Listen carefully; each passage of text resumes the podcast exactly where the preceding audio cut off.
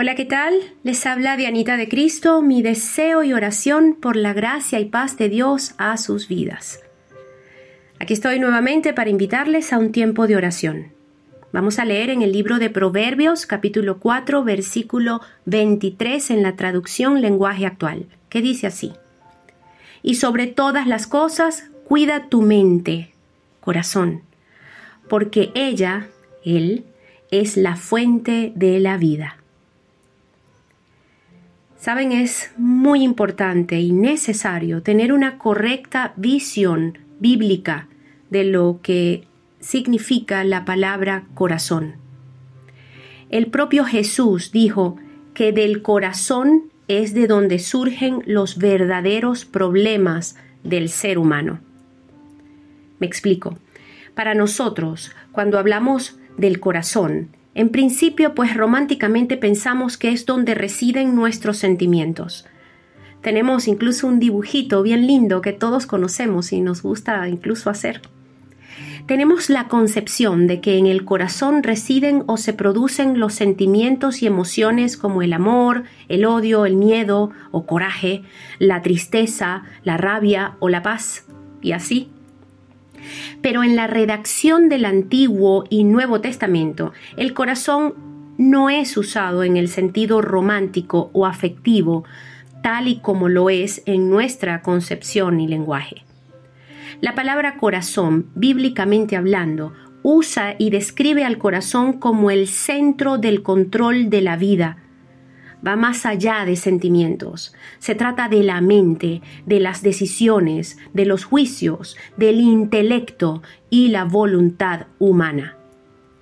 La Biblia enseña que lo que hay en el corazón, lo que éste aprende, de lo que éste se alimenta, es determinante para la vida de la persona para nuestro Dios y Padre Celestial. En nuestro corazón reside nuestra mente, nuestro intelecto, nuestros pensamientos y razonamientos, y sí también, y por ende, nuestras emociones y sentimientos. Y es que para creer en Dios hace falta, tomando en cuenta nuestra concepción y lenguaje, mente y corazón, corazón y mente, en una misma cosa, y primordialmente unidos y cohesionados.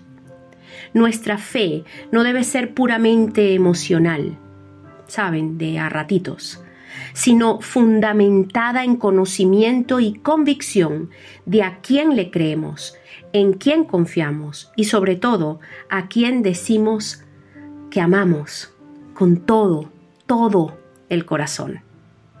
Es por ello que es tan importante cuidar nuestro corazón, pues es la fuente que finalmente habla de lo que abunda en nuestra cabeza. Si recuerdan que Jesús dijo, de la abundancia del corazón habla la boca. Una pregunta que es muy propio hacernos es, ¿en qué pensamos? ¿De qué hablamos? ¿Cómo nos expresamos? Porque según nuestro Señor y Salvador, eso es lo que abunda en nuestra mente. Debería preocuparnos, ¿cierto? O mejor dicho, deberíamos ocuparnos de alimentar nuestros pensamientos de todo aquello bueno, honorable, virtuoso, puro, productivo y sano. Es la luz lo que debe entrar por nuestros ojos, no las tinieblas. Dios es luz, y nos llama a hacer luz. Dios es amor y nos llama a amar. Jesús nos da su paz para que como sus hijos seamos pacificadores. Dijo el profeta Isaías una vez, que Dios mantenía en completa paz a aquellos en cuyos pensamientos la palabra de Dios persevera. Una manera la más importante que yo creo, de cuidar nuestro corazón, es alimentar nuestra mente diariamente con la palabra de Dios. La palabra de Dios tiene la capacidad de limpiarnos de miedos, celos, inseguridades, envidias y toda basura que hace daño y solo nos trae tropiezos. Ella tiene también la capacidad de corregir nuestro camino y darnos la luz suficiente para cada paso y para cada decisión. La palabra de Dios tiene la capacidad de darnos consuelo y fortaleza en los momentos tristes y en nuestras debilidades. Sí, el centro de control de nuestra vida, según la palabra de Dios, es nuestro corazón.